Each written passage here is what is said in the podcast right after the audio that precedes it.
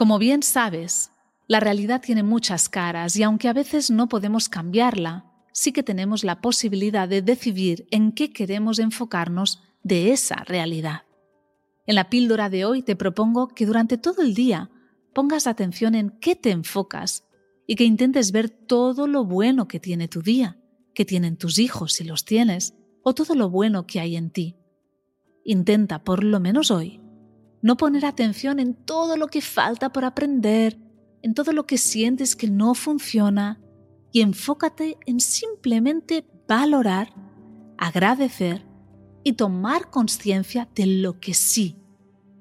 Te darás cuenta que esto revierte en tu forma de sentirte hoy y eso, inevitablemente, también beneficiará a todos los que tengas a tu alrededor. Que tengas un feliz y consciente día.